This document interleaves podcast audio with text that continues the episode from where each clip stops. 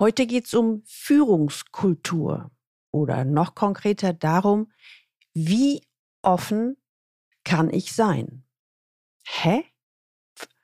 Kommen wir mal ein bisschen tiefer rein. Erstens, warum sollte man Privates bzw. Persönliches in den obersten Führungsetagen lieber für sich behalten? Zweitens, und wann sollte man auf jeden Fall etwas sagen?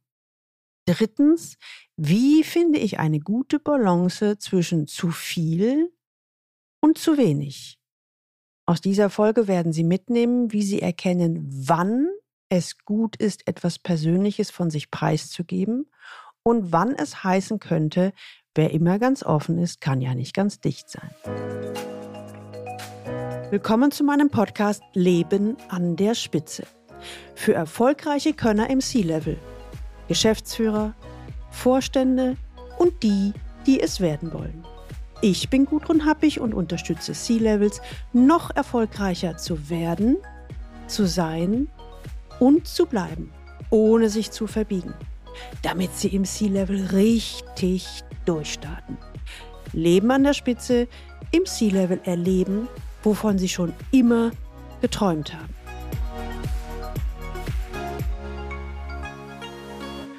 Führungskultur. Die Tücken von Glasnost in der Führungsetage. Topmanager geben Privates von sich preis und kurbeln damit ihre Karriere an. Oder zerstreuen damit Gerede hinter ihrem Rücken. Manchmal muss man eben raus mit der Sprache, um Gerüchte nicht ins Kraut schießen zu lassen. Doch ein zu viel an Offenheit kann wiederum schaden. Wenn Sie heute das erste Mal den Leben an der Spitze Podcast hören, dann empfehle ich Ihnen, sich unbedingt in den Galileo Letter einzutragen unter der Adresse www.leistungsträger mit ae-blog.de. Da bekommen Sie ein paar gute Impulse, wie Sie im C-Level erfolgreich werden, sein und bleiben. Na, die Hose runterlassen, das ist dann doch zu viel. Aber ein wenig Privates im Büro zu erzählen, ist wichtig. Ja, und aktuell hören Sie doch immer wieder von den Social-Media-Experten, zeig dich als Person, gib dich persönlich, bau dich als Marke auf, zeige und demonstriere Nähe. Das ist wichtig. Können Sie sich noch an Marissa Meyer erinnern? Es ist ein Weilchen her, aber kaum hatte sie damals bei Yahoo als Chefin angeheuert, twitterte sie heiter über ihre Schwangerschaft. Steve Jobs machte seine Krebserkrankung, über die schon lange spekuliert wurde, und seine Therapieversuche zum öffentlichen Thema. Ja, und Medienmogul Rupert Murdoch wiederum plauderte vor Journalisten über sein Ehe aus mit Wendy Deng. Eins kann man sagen. Geschadet hat ihnen so viel Offenherzigkeit nicht. Im Gegenteil. Man darf unterstellen, dass nicht gedankenlose Geschwätzigkeit der Treiber hierfür war, sondern eher vielleicht sogar kühles Kalkül. Was gerne von Experten und Profis geraten wird.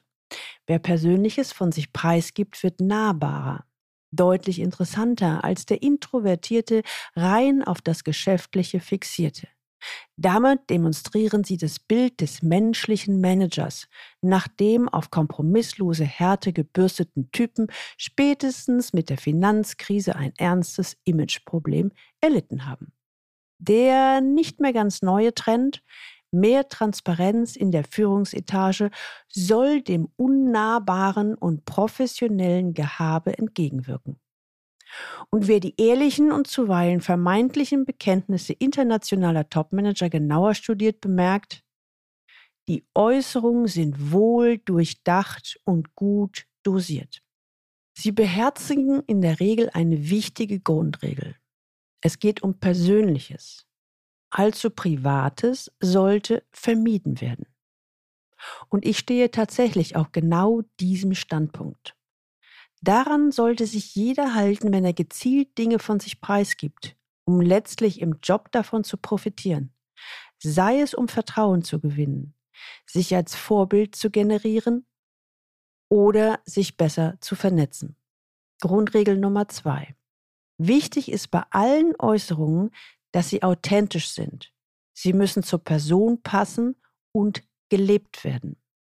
So sind dann auch gelegentliche Schaufensteraktionen bei wohltätigen Veranstaltungen ohne ernsthaftes ehrenamtliches Engagement ein Schuss, der in der Regel nach hinten losgeht. Ich bin wirklich sehr ambivalent, ob Führungskräfte auch immer gleich ihren Beziehungsstatus und ihre sexuelle Orientierung preisgeben müssen. Das kann von Vorteil sein, muss aber nicht. Meiner Ansicht nach geht es darum, entscheidend ist das Umfeld. Als ich noch in Berlin lebte, war Klaus Wowereit Berlins Bürgermeister. Dem ist sein öffentliches Outing ziemlich gut bekommen. Und ich kann mir vorstellen, dass das in der Provinz womöglich keine so gute Idee gewesen wäre. Hört sich eventuell etwas blöd oder spießig an, aber ich rate gerne dazu. Wer in einem konservativen Unternehmen arbeitet, sollte entsprechend vorsichtig mit dem sein, was er platziert, um sein Profil zu schärfen. Mitunter sind es kleine, unbedeutend scheinende Informationen aus dem Privatleben, die die Karriere nach vorne bringen können. Klar, Ingenieure, ITler tragen ihr Herz nicht gerade auf der Zunge, weswegen sie oft verschlossener sind, als ihnen gut tut. Dazu ein kleines Beispiel. Da ist die promovierte Informatikerin, die wenig Privates in ihrem Unternehmen durchsickern ließ. Sie arbeitete schon sehr lange in dem Unternehmen. Und irgendwann wunderte sie sich, weshalb sie seit Jahren auf ihrer Position quasi festklebte. Damals bat sie mich um Rat, wie sie das ändern könne. Als die IT-Firma in Kolumbien ein großes Projekt an Land zog, fehlten hierfür Fachkräfte mit Landeskenntnissen. Die Informatikerin nutzte den Moment und outete sich als großer Südamerika-Fan. Bis vor kurzem war ihr das zu privat und zu belanglos erschienen, doch jetzt schien es zu passen. Am Ende wurde aus dem Projekt, das sie leiten durfte, eine Niederlassung, deren Chefin sie heute ist. Was lernen Sie daraus? Manchmal muss man raus mit der Sprache, um sich bietende Chancen zu nutzen. Aber es gibt auch noch andere Situationen, wo es sich lohnt, mit der Sprache rauszurücken. Und zwar, wenn es darum geht, Gerüchte nicht ins Kraut schießen zu lassen. Manchmal ist es auch besser, Krankheiten öffentlich zu machen, da sich diese auf die Arbeitsfähigkeit auswirken können. Aber ich rate Ihnen dringend dazu, sich dazu mit dem Unternehmen abzustimmen. Überlegen Sie genau, welche Botschaft wie vermittelt werden soll. Achten Sie darauf. Diese Botschaft sollte gut vorbereitet positioniert und auf keinen Fall unter der Hand verbreitet werden. Das gilt grundsätzlich, um nicht mit Unternehmensgrundsätzen in Konflikt zu geraten. Ich rate zu folgenden Überlegungen.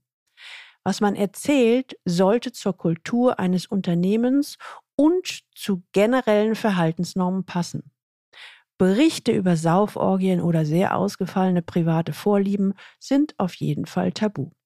Manchmal handhabe ich es selbst auch so. Wie wäre es, wenn das, was ich zu sagen habe, im Internet zu lesen ist? Wäre das okay? Oder wäre das aus welchen Gründen auch immer nicht okay? Dann überlege ich mir sehr gut, ob und was ich sage. Die Flucht nach vorn empfiehlt sich immer dann, wenn man Gefahr läuft, dass in sozialen Medien Dinge kolportiert werden, die nicht stimmen oder die man lieber für sich behalten hätte. Klassisch ist hier die sexuelle Orientierung. Ich habe allerdings die Erfahrung gemacht, dass für viele der Gang an die Öffentlichkeit ungeheuer befreiend wirkt. Und das gilt umso mehr, wenn die Umstehenden mit Respekt und Anerkennung darauf reagieren. Wer ein gewisses Standing im Unternehmen hat, dem wird es leichter fallen. Andere müssen erst langsam austesten, was geht und was nicht. Ich rate daher dazu, sich schrittweise zu öffnen. Beginnen Sie mit harmlosen Berichten aus dem Privaten, wie etwa der Fünf des Sohnes in Mathe oder der schwierigen pubertierenden Tochter. Das fällt einem im Beruf nicht auf die Füße. Jetzt schauen Sie mal, wie Ihr Gegenüber damit umgeht und darauf reagiert.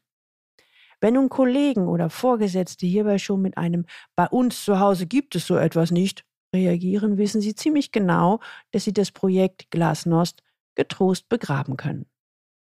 Die Urangst zum Beispiel des Ingenieurs, des ITlers und hochprofessionell ausgebildeten Leuten oder auch von vielen anderen ist ja, in der Öffentlichkeit für zu viel Offenheit niedergemacht zu werden, was ja auch leider durchaus passieren kann.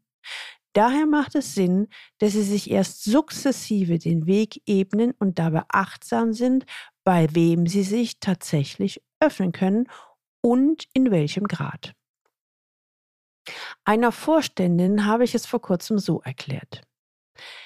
Wenn es etwas gibt, was einfach raus muss, es Ihnen selbst aber unangenehm ist, dann suchen Sie sich erstmal einen Bereich bzw. ein Umfeld, wo Sie sich sicher fühlen und wo Sie aus der Erfahrung heraus wissen, hier kann ich mich öffnen, hier kann ich ich sein.